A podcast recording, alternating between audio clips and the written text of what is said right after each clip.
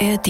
NDRMV Podcast. Dorf, Stadt, Kreis. Starke Geschichten aus dem Norden. Mit Mirja Freie.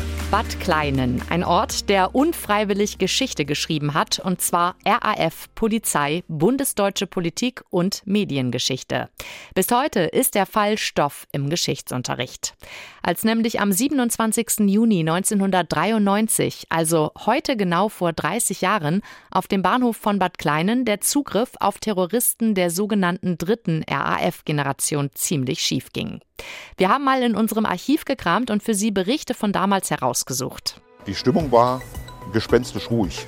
Bei einem Schusswechsel mit zwei Mitgliedern der RAF-Kommandoebene ist am Nachmittag in Bad Kleinen in Mecklenburg-Vorpommern der mutmaßliche Terrorist Wolfgang Grams erschossen worden. Sonst wäre auch diese zahlreiche Mannschaft an BKA, Bundesgrenzschutz und so weiter, die so schnell hier am Einsatzort waren, nicht zu erklären gewesen. Wir haben nichts Verlässliches zu den fraglichen Sekunden bekommen, wo der angebliche Todesschuss passiert sein sollte. Das Erschreckende ist, dass durch die Nichtinformation, Fehlinformation oder Nullinformation der Eindruck entstehen musste in der Öffentlichkeit, dass hier in diesem Staate nicht alles mit rechten Dingen zugeht. Ich weiß nicht, wer den tödlichen Schuss äh, abgegeben hat. Zugriff erfolgt, kontrolliert den Kat Die Festnahme in Bad Klein war das Ende der RAF. Heute geht's bei Dorf, Stadt, Kreis um einen Rückblick. 30 Jahre nach den Schüssen in Bad Kleinen. Sie hören uns unter anderem in der App der ARD Audiothek. Drei Jahrzehnte später wollen wir nochmal zurückgucken und schauen, was ist davon noch in den Köpfen geblieben. Heute ist es ja schwer vorstellbar, was da an diesem Sonntag vor 30 Jahren am Bahnhof von Bad Kleinen passiert ist. Eigentlich war damals nur die Verhaftung von Wolfgang Grams und Birgit Hogefeld geplant, beides RAF-Terroristen. Dann führte der missglückte Einsatz und seine Aufarbeitung zu einem politischen Erdbeben in Bonn und mehreren Rücktritten. Kompakt, informativ und unterhaltsam. Wer bei uns zu Wort kommt, der kennt sich aus mit den Themen, die vor seiner Haustür spielen. Und das ist heute Christoph Zirolis aus dem Mecklenburg-Studio Schwerin. Hallo Christoph. Grüß dich, Mirja. Als Bahnreisender zwischen Rostock und Schwerin, ne, da kommt man immer daran vorbei. Und es gibt auch viele Reisende, meist aus meiner Generation und älter, von denen habe ich schon gehört, dass sie oft, wenn sie da durchfahren, an diesen Einsatz von damals zurückdenken müssen. Für die der Ort Bad Klein eben immer mit dieser Schießerei und dem Zugriff auf die Terroristen in Verbindung steht. Nun ist das bei dir, Christoph, ja allein schon aus biografischen Gründen heraus wahrscheinlich etwas anders. Du bist viel jünger als ich. Ich war zum Beispiel damals 13 Jahre alt, du warst ja noch gar nicht auf der Welt. Und darum wollen wir auch ganz bewusst mit dir über dieses Thema sprechen, weil wir eben wissen wollen, wie ist denn das mit den jüngeren Generationen? Spielt diese Geschichte da überhaupt noch eine Rolle? Und wie blickt man auf die Ereignisse von vor 30 Jahren zurück, wenn man selbst eben noch gar nicht auf der Welt war? Was empfindest du denn bei so einer Collage, wie wir sie eben gehört haben? Tja, also erschaudern, um ganz ehrlich zu sein. Also gerade auch diese latente Anspannung bei den Journalisten kommt ziemlich gut zum Tragen. Also diese Geheimnisse, die sich um diesen Vorfall da in Bad Klein äh, ergeben haben und die Sorge, dass da was Großes versucht wird zu vertuschen. Ich ähm, fand das gerade sehr, sehr spannend, als wir die Töne gehört haben. Und auch die Menschen vor Ort, das muss man ja auch mal bedenken. Bad Kleinen, das war mit einmal Terror vor der Tür. Mhm. Und äh, bis dahin war die RAF ja für die Menschen in Mecklenburg-Vorpommern und eigentlich auch in Ostdeutschland ziemlich weit entfernt. Ja, ganz genau. Darauf gehen wir später auch noch mal ein bisschen ein. Ich kann mich zum Beispiel noch erinnern an die Erzählung von meinem Vater, denn bei ihm hat zum Beispiel die erste Generation der RAF wirklich die Jugendzeit mitbestimmt, ne? also Bader und Meinhof und Co. Wir beide wollen aber auf das aktive Ende der RAF eingehen, also auf das Geschehen am Bahnhof in Bad Klein. Und das passierte ja mit der sogenannten dritten Generation der RAF. Von denen weiß man bis heute sehr wenig. Und bevor wir richtig einsteigen, mal eine kurze Zusammenfassung für alle, die sich bislang eben noch nicht so intensiv mit der RAF beschäftigt haben. Wer war denn eigentlich diese Gruppe?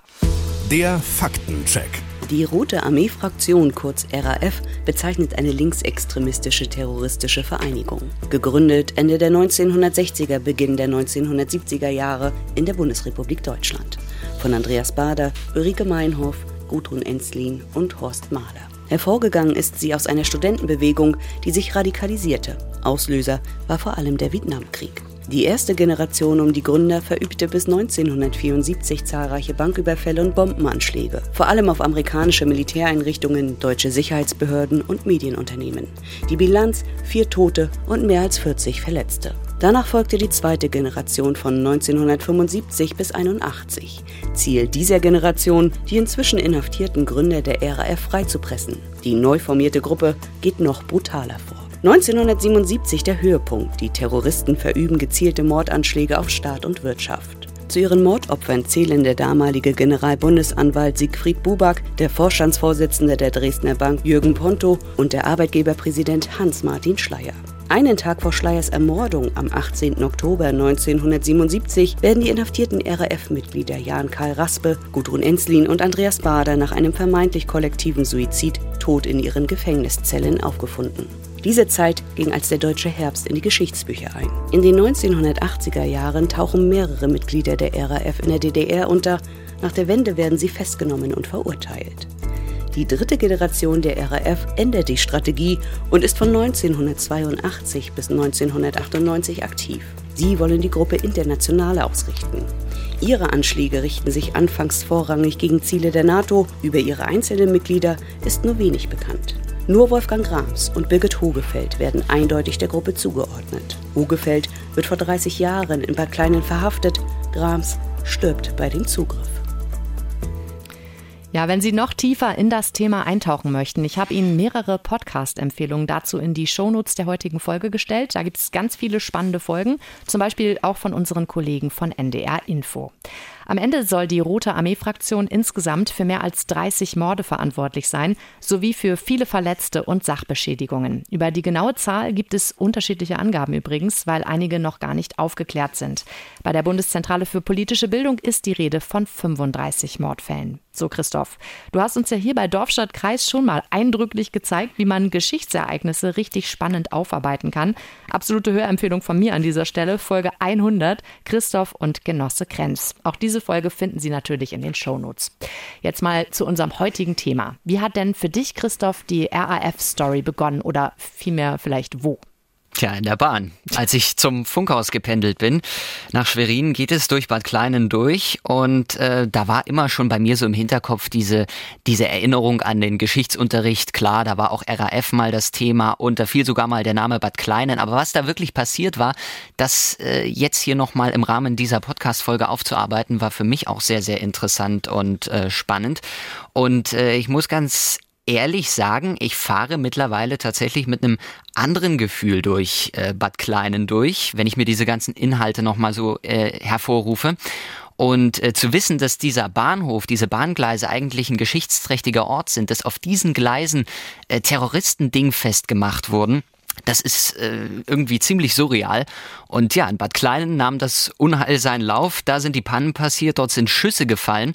Und dort können wir heute glücklicherweise ganz seelenruhig durchfahren. Ja, absolut. Also ich kann dich da total verstehen.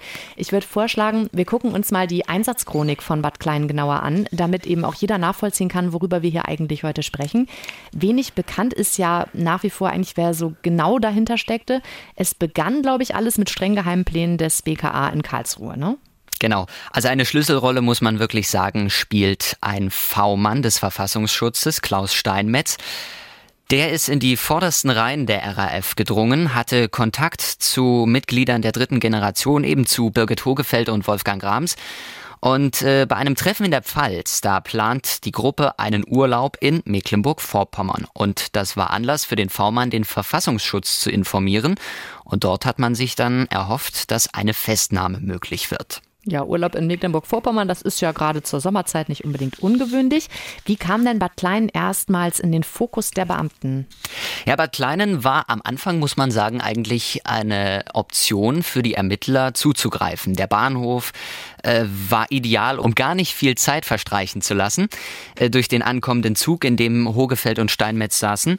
Allerdings sind die Pläne dann recht schnell verworfen worden, denn der Bahnhof war einfach zu leer. Es waren kaum Passanten auf den Bahnsteigen unterwegs und das wäre einfach schlichtweg zu auffällig gewesen, wenn dort äh, über 30 GSG 9 Beamte in Zivil herumgelaufen wären. Das wäre nicht nur für die Zielpersonen verwunderlich gewesen, sondern auch für das Bahnhofspersonal, was ja überhaupt nicht eingeweiht war. Mhm, da kommen wir nachher nochmal zu, da gibt es eine schöne Anekdote.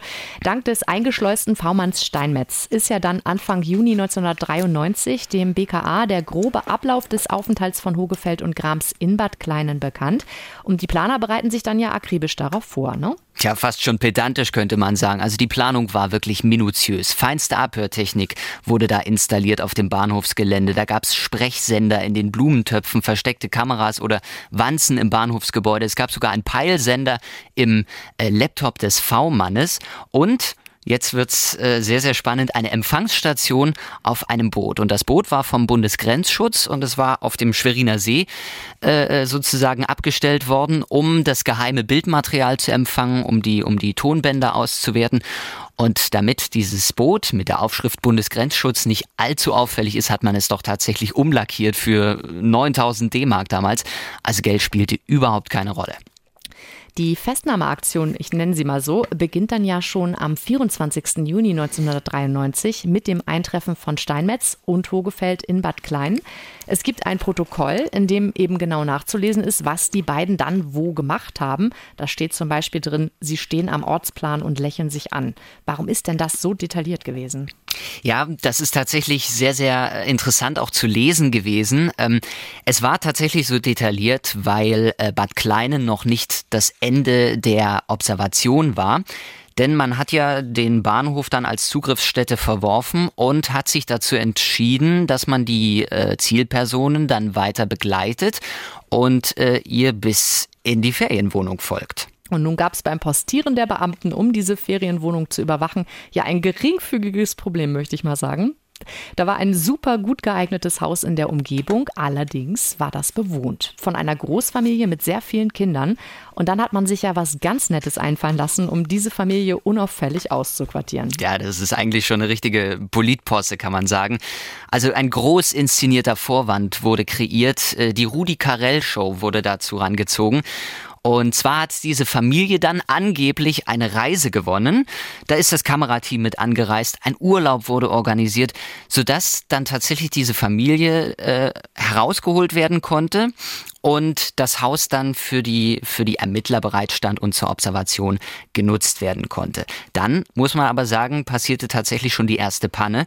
Die RAF-Terroristen verschwinden unbemerkt durch einen Hintereingang. Das Haus, die Ferienwohnung war ja ein paar Meter weiter von dem äh, besetzten Haus der Ermittler. Und äh, das war allerdings ein Irrtum, das war ein kommunikatives Missverständnis und äh, das ließ sich dann nach einem Tag auch recht schnell wieder aufklären. Ja, die erste Panne, aber es ging dann ja noch weiter. Es ging weiter und äh, diese Panne zeigte den Ermittlern vor allem erstmal, dass es äh, gut wäre, jetzt keine Zeit mehr zu verlieren. Deswegen wurde der Zugriff am nächsten Morgen geplant. Die Zielpersonen, die sollten einfach in ein Auto gezerrt werden durch die GSG 9 und dann wären auch äh, Passanten sicher gewesen vor möglichen Übergriffen. Der Plan hat sich allerdings zerschlagen, weil Hogefeld im entscheidenden Moment verlauten ließ, dass sie noch Freunde treffen wolle. Und da hat die GSG 9, muss man sagen, ihre große Chance gewittert, an die Hintermänner ranzukommen, also an weitere Mitglieder der RAF zu stoßen. Und jetzt, an dieser Stelle, kommt der Bahnhof von Bad Kleinen wieder ins Spiel. Denn der Ort, der so ungeeignet schien, war mit einmal wieder eine reale Option, um zuzugreifen. Denn dort wäre man an die Hintermänner rangekommen. Und dann haben sich die Ermittler entschieden, wenn schon Bahnhof, dann Zugriff im Tunnel. Da ist kein ankommender Zugverkehr, es besteht nur geringe Gefahr für Passanten. Die Gleise sind ja äh, nicht unmittelbar daneben und äh, die Fluchtmöglichkeiten sind begrenzt. Ja, theoretisch. Die erste Panne hat aber die Ermittler ja schon unter Druck gesetzt und die vermeintlichen Freunde haben die Ermittler natürlich auch dazu verleitet, noch abzuwarten. Ich kann es auch ein bisschen verstehen. Die wollten natürlich einen großen Rundumschlag machen, aber dann ja ausgerechnet doch auf diesem ungeeigneten Bahnhof. Wir haben es vorhin schon gehört. Da sagtest du auch, also gerade so Bahnhofsmitarbeitern würden die vielen Männer auffallen. Und dazu gibt es ein Interview mit der damaligen Bahnhofsaufseherin in einer Fernsehdoku zu Bad Klein. Darin erzählt sie ganz eindrücklich, wie sie die vielen jungen Männer, die an diesem Tag dort eben rumgehangen haben, als wirklich sehr auffällig empfunden hat. Und dann hat sie sich eben auch gemeldet bei ihrem Bahnhofsvorsteher und hat dem das dann berichtet. Ja, und genau mit diesen Männern ging es dann ja auch ziemlich fatal weiter. Ja gut, Kommunikation ist das entscheidende Stichwort. Also wir müssen uns vorstellen, es war Sonntag, 27. Juni 93, es war nachmittags und ähm, es war jetzt nicht allzu viel los auf dem Bahnhofsgelände. Und wir haben es ja vorhin schon im, im Funkspruch gehört. Zugriff erfolgt erfolgt, wenn, beziehungsweise kontrolliert den Kadett. Der Opel Kadett ist das Auto, wo die möglichen Hintermänner dann äh, äh gewesen sein sollen. Und äh, jetzt gibt's da mehrere Versionen des Geschehens. Die einen sagen, der Nebensatz Zugriff erfolgt, wenn, wurde verschluckt und das Ganze wurde als Aussagesatz verstanden. Andere wiederum sagen, äh, die Funkverbindung ist, ist äh, einfach abgerissen, es gab technische Probleme. Fakt ist, der Zugriff erfolgte dadurch zu früh. Die GSG 9ler in Zivil gehen in die Unterführung, treffen auf Hogefeld und Grams und der Abstand ist einfach zu groß. Man sagt, äh, bei einem Zugriff, da dürfen die, die Zielpersonen nicht weiter als zehn Meter von den, von den Ermittlern entfernt sein und der Abstand war größer. Der äh, Wolfgang Grams konnte fliehen. Ihm gelang die Flucht auf den Bahnsteig und dann kam es zum Kreuzfeuer zwischen Polizei und äh, Wolfgang Grams. Und nach sechs Sekunden war eigentlich schon alles vorbei, aber in diesem Moment, wo Grams dann rücklings auf den Beamten schoss, haben wir schon den ersten Toten, Michael Nefzeller, 25-jähriger GSG 9 Beamter, der bei diesem Einsatz stirbt. Und äh, auch Wolfgang Grams äh, übersteht diesen Einsatz nicht. Er stirbt und äh, liegt am Ende tot auf den Gleisen von Bad Kleinen. Genau, und die zentralen Fragen dabei sind ja immer noch, wie konnte dieser Einsatz A so missglücken und wie starb Wolfgang Grams genau? Das ist die entscheidende Frage, die im Nachhinein auch noch sehr, sehr viele äh, Ermittler beschäftigt hat. Man muss sagen, Spurensicherung und Zeugenbefragung, das war das eine, aber es gab äh, enorme Pannen bei der Tatortarbeit. Also es ist da von Experten die Rede, dass die Spurensicherung regelrecht chaotisch ablief. Manche Patronenhülsen, die wurden erst zu spät gefunden. Teilweise äh, wurden Waffen von Elitepolizisten zu spät eingesammelt oder Spuren bei Grams, bei der Obduktion äh, wurden vernichtet. Da war die Hand mit einmal gewaschen. Wichtige Spuren sind verloren gegangen. Und ähm, ja, dann gab es noch die Befragung der Zeugen am Bahnhof. Es waren insgesamt 142, die befragt wurden. Und äh, da sagte das Gros der Befragten, dass sie drei Personen gesehen hätten. Und nun kann nicht sein, was nicht sein darf, denn wir erinnern uns zurück einer war ja der V-Mann, Klaus mhm. Steinmetz. Der äh, kommt ja da auch noch mit ins Spiel und der darf aber eigentlich nicht ins Spiel kommen, weil Klaus Steinmetz sehr, sehr gute Kontakte in die RAF hat und der Verfassungsschutz natürlich sehr, sehr viel dafür investiert hat, dass er nicht auffliegt. Und deswegen haben dann die Beamten bei der Befragung gesagt, nein, sie können keine drei Leute gesehen haben, es müssen zwei gewesen sein, um einfach Klaus Steinmetz, diesen V-Mann, zu schützen. Da hat sich auch das Innenministerium dann in Widersprüche verstrickt und äh, dann gab es noch die Beobachtungen einer Kioskbesitzerin auf dem Bahnhof in Bad Kleinen und die haben einen schweren Verdacht hochgebracht. Und zwar sagte sie, dass sie gesehen hätte, dass Wolfgang Grams durch einen Elitepolizisten erschossen wurde, also regelrecht hingerichtet wurde. Da war die Frage, war das eine Racheaktion äh, aufgrund des Todes von Michael Nefzeller? Und das hat die Eliteeinheit, äh, die GSG 9, sehr, sehr unter Druck gesetzt. Die Existenz der GSG 9 wurde gar hinterfragt. Und äh, das hat sich dann auch im politischen Bonn damals geäußert. Genau eine Woche später, am 4. Juli 1993, tritt der Innenminister zurück, bevor überhaupt die richtige Aufarbeitung des Ganzen beginnen konnte. Und die Frage bleibt auch für uns Journalisten, warum hat er das gemacht? Warum ist er so äh, ad hoc zurückgetreten? Äh, und äh, da müssen wir tatsächlich ein großes Fragezeichen äh, ransetzen, weil nicht bekannt ist, ob möglicherweise bewusst gewisse Beweisstücke äh, vernichtet wurden. Dann folgte noch die Entlassung von Generalbundesanwalt von Stahl am 6. Juli 93, also kurz danach, zwei Tage später, nachdem Innenminister Seiters zurückgetreten ist. Justizministerin Sabine Leuthäuser-Schnarrenberger hat sich dafür entschieden, äh, den Bundesanwalt in den einstweiligen Ruhestand zu schicken.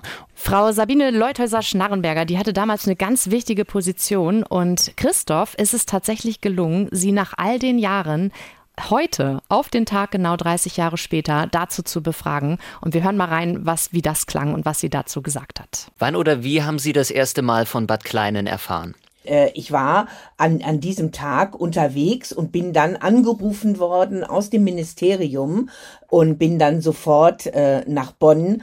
Dann ging das eigentlich die Tage darauf, war rund um die Uhr, äh, war dann äh, Gespräche und ich hatte natürlich dauernd dann auch den Generalbundesanwalt, äh, der mir berichten musste und das war äußerst unbefriedigend. Das heißt also auch Ihre Ministerkollegen waren darüber nicht informiert. Es war eine wirkliche Geheimoperation oder äh, gab es da gab es da gewisse Kenntnisse? glaube es nicht. Ich, äh, Herr Seiters, der war äh, auch sehr, sehr überrascht. Aber ich kann Ihnen nicht sagen, ob kein anderes Ministerium ähm, da vorher irgendwelche Informationen hatte. Möglicherweise die, die verantwortlich für Verfassungsschutz ähm, und äh, Bundeskriminalamt sind, ob es da Stellen in Ministerien gab, aber das weiß ich nicht. Hm. Aus journalistischer Sicht ist es bis heute fragwürdig, warum Herr Seiters so schnell zurückgetreten ist. Ich glaube, da, da lagen sieben Tage dazwischen zwischen dem Einsatz mhm. in Bad Kleinen und seinem Rücktritt.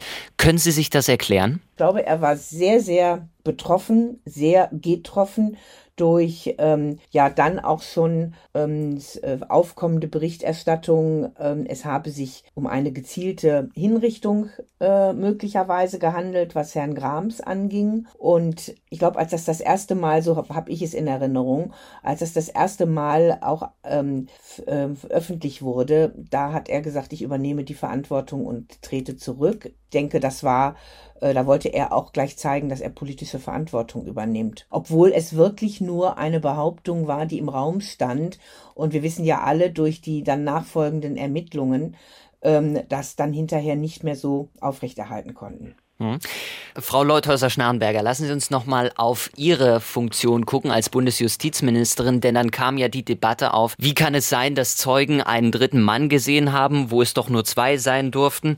Sie haben sehr lange geschwiegen über die Causa Steinmetz. Ähm, warum? Ähm, ich war in einer ganz schwierigen Lage, weil äh, ich einmal natürlich keine äh, ureigenen Erkenntnisse hatte. Ich hatte ja mit und habe mit, äh, und das hatten Justizminister auch nicht, mit ähm, V-Leuten und äh, all diesen Fragen, die damit zusammenhängen, nicht zu tun. Das ist Verfassungsschutz und damit Innenminister äh. Und ähm, es war mir äh, eben ähm, in diesem Stand jetzt den ersten Wochen auch klar ähm, gesagt worden, dass ich, ähm, weil es hier auch um wichtige öffentliche Ermittlungen ging mit Erkenntnissen, keine Aussagen dazu gegenüber äh, den Parlamentarierinnen, Parlamentariern, aber auch nicht gegen den Medien machen sollte, dann darf auch sogar ein Mitglied einer Bundesregierung dann nicht aussagen. Ich wusste nur das, was sowieso vom Innenministerium ähm, übermittelt wurde oder was der Generalbundesanwalt wusste. Das war auch wenig. Dann äh, abschließend noch zu äh, dem Einsatz an sich die Frage, wie viel Zündstoff ist bis heute in Bad Kleinen dran? Ich halte es jetzt heute nicht mehr für so heikel. Das liegt jetzt 30 Jahre zurück. Es hat uns viele Jahre beschäftigt. Ich denke, heute ist das nicht mehr ein Mythos. Dennoch haben Sie damals eine sehr, sehr gewichtige Entscheidung im Nachhinein getroffen. Sie haben mhm. kurz äh, nach mhm. den Vorfällen in Bad Kleinen mhm. den Generalbundesanwalt Alexander von Stahl entlassen. Es waren ja. anderthalb Wochen nach dem dem Einsatz in Bad ja. Klein. Mhm.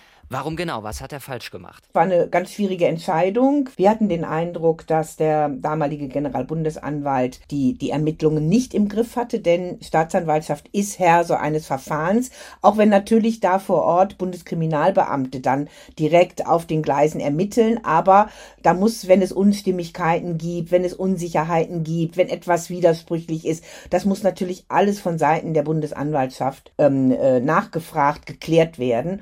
Und ähm, wir hatten da wirklich einen Eindruck, dass, äh, dass der damalige Generalbundesanwalt nicht im Griff hatte. Und ähm, wenn man rückblickend sieht, dann war die Einschätzung auch damals nach kurzer Zeit absolut richtig und zutreffend. Und ähm, dann äh, blieb mir nichts anderes übrig in der Situation, als zu sagen, nein, das geht in dieser Verantwortung nicht. Das ist richtig, aber können Sie es nochmal konkretisieren, was Sie ihm vorwerfen?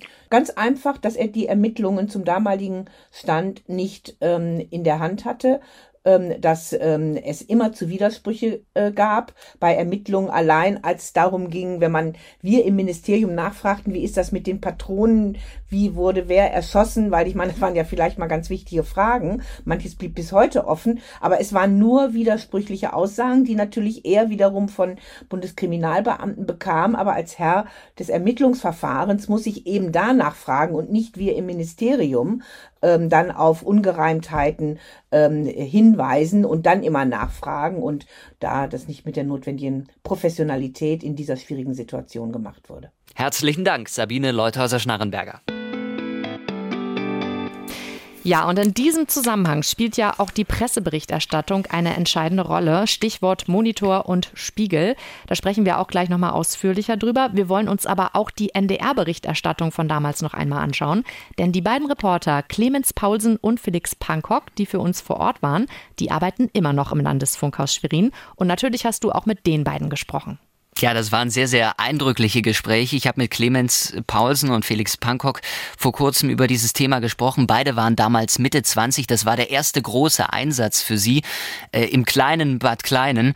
Und äh, Clemens, der damals Dienst im Funkhaus hatte, sagte mir, er war ziemlich alleine und wurde dann vom Chef vom Dienst äh, nach Bad Kleinen äh, geschickt weil sich in der Redaktion ein Hörer gemeldet hatte, der meinte, in Bad Kleinen wird geschossen. Da hat man sich erst gedacht, Mensch, das ist vielleicht äh, ein schlechter Scherz, aber es hat sich doch bewahrheitet und äh, Clemens ist dann vorsichtshalber hingeschickt worden und äh, vor Ort sagte er mir, dass die Beamten überhaupt nicht auskunftsfähig oder auskunftsbereit waren. Er wurde sofort nach Karlsruhe verwiesen und an dieser Stelle war ihm dann klar, dass Bad Kleinen doch was Größeres ist und womöglich sogar bundespolitische Relevanz hat. Hm, aufregend. Kurze Zwischenfrage, Christoph. Du bist jetzt ja ungefähr im gleichen Alter wie die beiden Reporter damals. Was empfindest du denn dabei, wenn du sowas hörst? Also ich kann ehrlich gesagt äh, die Schilderungen ganz, ganz gut nachempfinden. Also ich glaube, Bad Kleinen war damals die Stunde der Jungen. Äh, es war ein, wir müssen uns ja auch nochmal die Tageszeit vor Augen führen. Es war ein Sonntagnachmittag. Da ist mhm. in einem Funkhaus nicht viel los. Und dann kommt diese diese Meldung herein. Und ähm, damals waren ja auch die technischen Hürden noch ganz andere. Also es äh, musste teilweise auch improvisiert werden. Und eine Sache, die möchte ich hier noch hervorheben im Gespräch mit äh, Clemens Paulsen und Felix Pankok, ist mir zu Ohren gekommen, dass damals, das muss man sich nochmal auf der Zunge zergehen lassen, fünf bis zehn Pressevertreter damals vor Ort waren. Das ist heute unvorstellbar in Zeiten von Live-Tickern und äh, den ganzen Nachrichten-Apps. Also es war nicht nur der, es war nicht nur die Tageszeit, der enorme technische Aufwand, sondern eben auch äh, ja wie, wie so eine so ein Stück weit so eine Goldgräberstunde für journalistische Berichterstattung aus der Region. Glaube ich sofort. Lustig, aus meiner Erfahrung kann ich dir sagen, äh, gr grundsätzlich passieren aufregende Geschichten wie sowas immer am Wochenende. Spätestens so Freitagnachmittag muss man aufpassen. Und ich kann aus meiner Erfahrung mit der Berichterstattung auch von aktuellen Ereignissen mir total gut vorstellen, dass die Polizei da wahrscheinlich auch noch nicht so viel einfach sagen durfte ne, oder auch konnte. Wie wurde denn dann von den beiden berichtet über dieses Ereignis?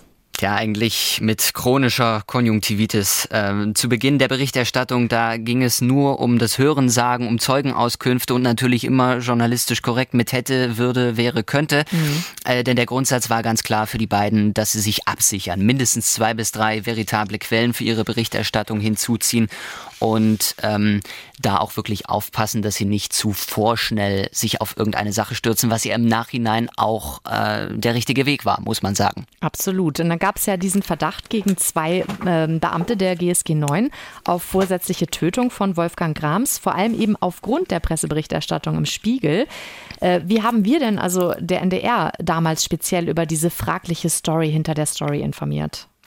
Ja, im Archiv äh, konnte ich mir dazu ein paar Mitschnitte anhören und ich muss sagen, es war eher defensiv. Also die Aussagen der Kioskbesitzerin wurden nicht groß gemacht. Der NDR in Mecklenburg-Vorpommern war da wirklich vorsichtiger als andere und damit natürlich folglich auch langsamer. Er hat sich nicht darauf bezogen und das aus einem ganz einfachen Grund. Für die Reporter vor Ort, die hier aus dem Landesfunkhaus Schwerin gekommen sind, war die Kioskbesitzerin einfach nicht mehr greifbar, aus irgendeinem Grund ja, Glück gehabt, würde ich sagen. Der Zugriff im Tunnel hat damit auch den Journalismus ja in die Krise geritten. Ne? Ungünstig war natürlich auch das Verhalten der Ermittler, die lange ja noch versucht haben, den dritten Mann, also V-Mann Steinmetz, eben der Öffentlichkeit zu verschweigen. Du hast ja schon gesagt, ne? die haben einfach immer versucht, die Zeugen auch gezielt zu beeinflussen. Ja, da gibt's massive Kritik auch an der Monitor- und Spiegelberichterstattung. Hans Leindecker, der, der Spiegeljournalist, ist dadurch selbst in die Schlagzeilen gekommen. Mhm. Es war schon eigentlich ein ziemlich furioser Sensationsdrang der Medien und der hat auch den Journalismus in Bad Kleinen in die Krise geritten. 1993 erschien dann diese Titelgeschichte im Spiegel, die sehr, sehr unglücklich verlief. Die Überschrift war Exekution, also da wurde sich tatsächlich auf, auf geheime Informanten gestürzt.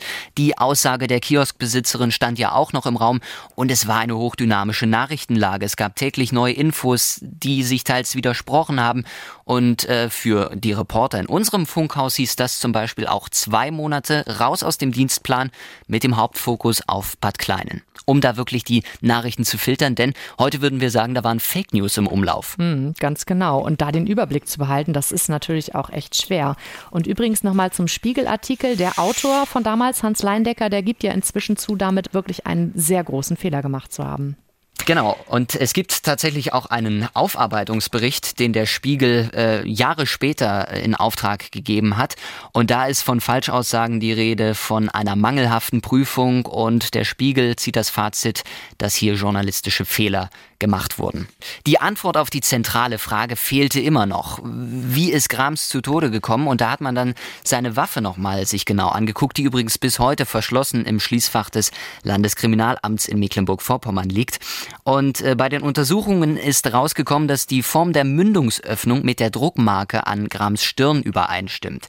Und am 30. Juni 1993 da äh, erfolgte dann die Obduktion von Wolfgang Grams und ähm, da hat man dann tatsächlich eher tendiert zu der Variante tödlicher Treffer, aufgesetzter Nachschuss und letztendlich dann Suizid. Ganz aufgeklärt werden kann es bis heute nicht, weil wichtige Spuren fehlen. Genau, die Hand, die abgewaschen wurde, ja. an der die Schmauchspuren gegebenenfalls hätten nachgewiesen werden können. Unter anderem, ja. Dann kommen wir mal zum Hier und Jetzt. Heute genau auf den Tag sind ja die Todesschüsse von Bad Klein 30 Jahre her. Und Christoph, du hast dich am Ort des Geschehens umgeschaut und mit Menschen am Bahnsteig gesprochen. Genau, das war uns nämlich sehr, sehr wichtig, dass wir auch mit der jüngeren Generation sprechen in Bad Klein, um mal zu erfragen, welche Rolle spielt das eigentlich im Alltag von Kindern und Jugendlichen, die jetzt so in meinem Alter sind, vielleicht gerade fertig mit der Schule. Und äh, wir haben mit ein paar Bad Kleinern auf dem Bahnsteig sprechen können. Das ist komplett an mir vorbeigegangen, weil ich damals halt nur drei Jahre alt war.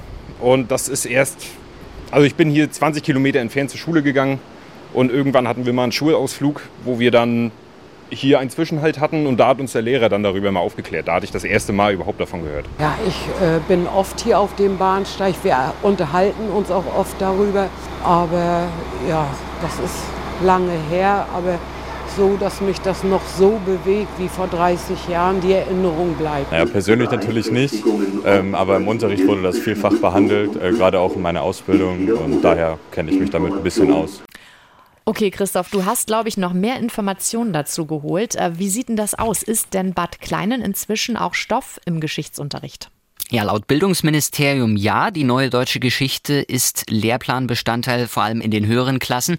Und man muss auch dazu sagen, die Lehrkräfte in Geschichte sind in vielerlei Hinsicht etwas freier bei der Themenauswahl. Gerade jetzt bei aktuellen Anlässen, 30 Jahre RAF-Einsatz von Bad Kleinen, ist es den Geschichtslehrern in Mecklenburg-Vorpommern dann äh, möglich, dieses Thema dann auch spontan in den Unterricht mit einzubauen, auch äh, wenn sie gerade vielleicht eine ganz andere Epoche behandeln. Die Rahmenlehrpläne sehen so eine 60-40-Regel vor. Also 60 Prozent ist klar festgelegter Stoff und 40 Prozent ist dann Ermessensspielraum des Lehrers. Das heißt also, auch so ein Thema wie Bad Kleinen kann in den Lehrplan wandern. Das hängt dann allerdings von der jeweiligen Lehrkraft ab.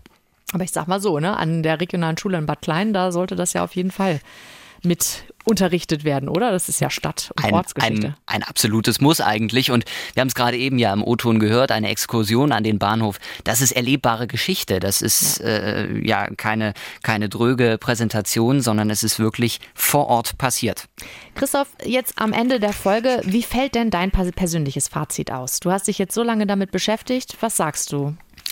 Sich das nochmal vor Augen zu führen, äh, war für mich sehr, sehr interessant, äh, weil es, wie ich eingangs schon erwähnt hatte, eigentlich so im Hinterkopf da war, aber was dort wirklich auf den Bahngleisen in dieser knapp 4000 Seelengemeinde passiert ist, äh, das war mir so in der Form nicht bewusst und ich glaube, die Menschen, die jetzt durch Bad Kleinen fahren und unsere Podcast-Folge gehört haben, werden auch mit einem anderen Gefühl jetzt diesen Bahnsteig betreten. Denke ich auch. Vielen lieben Dank, Christoph Zirolis aus dem Mecklenburg-Studio Schwerin. Gerne. Auch 30 Jahre nach den Schüssen am Bahnhof von Bad Klein bleiben viele Fragen weiter offen. Die Spekulation um diesen einen Einsatz, aber eben auch um die Terrorgruppe RAF als solches. Viele Mordfälle sind da weiterhin ungeklärt. Wenig ist auch bekannt über diese sogenannte dritte Generation der RAF. Wenn Sie tiefer eintauchen wollen in die Thematik, ich habe einige Links zu verschiedenen Berichten vom NDR, aber auch von der Bundeszentrale für politische Aufklärung in die Shownotes dieser Folge gestellt. Sollten Sie trotzdem noch Fragen haben, schicken Sie uns gerne eine E-Mail an dorfstadtkreis.ndr.de. Und auch die App der ARD Audiothek hat zu unserem heutigen Thema noch viele weitere ganz spannende Folgen, auch von unserem Podcast Dorfstadtkreis im Angebot. Ich kann nur empfehlen, schauen und hören Sie da gerne mal rein. Mein Name ist Mirja Freie. Bis ganz bald. NDR MV Podcast. Dorf, Stadt, Kreis. In der kostenlosen NDR MV App und in der ARD Audiothek.